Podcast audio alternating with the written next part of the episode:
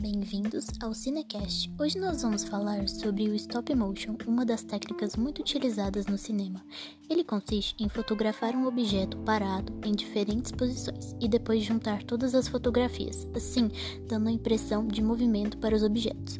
Existem várias animações com essa técnica. As mais conhecidas são Coraline e o Mundo Secreto de Henry Selick, O Estranho Mundo de Jack de Tim Burton, Wallace e Gromit de Steve Box e Nick Park, entre outras. Geralmente, os objetos fotografados são bonecos articulados específicos para o stop motion. Mas se você tiver uma câmera e criatividade, pode transformar um objeto em animação. E por hoje é só, vamos ficando por aqui. Obrigada por assistir e até a próxima.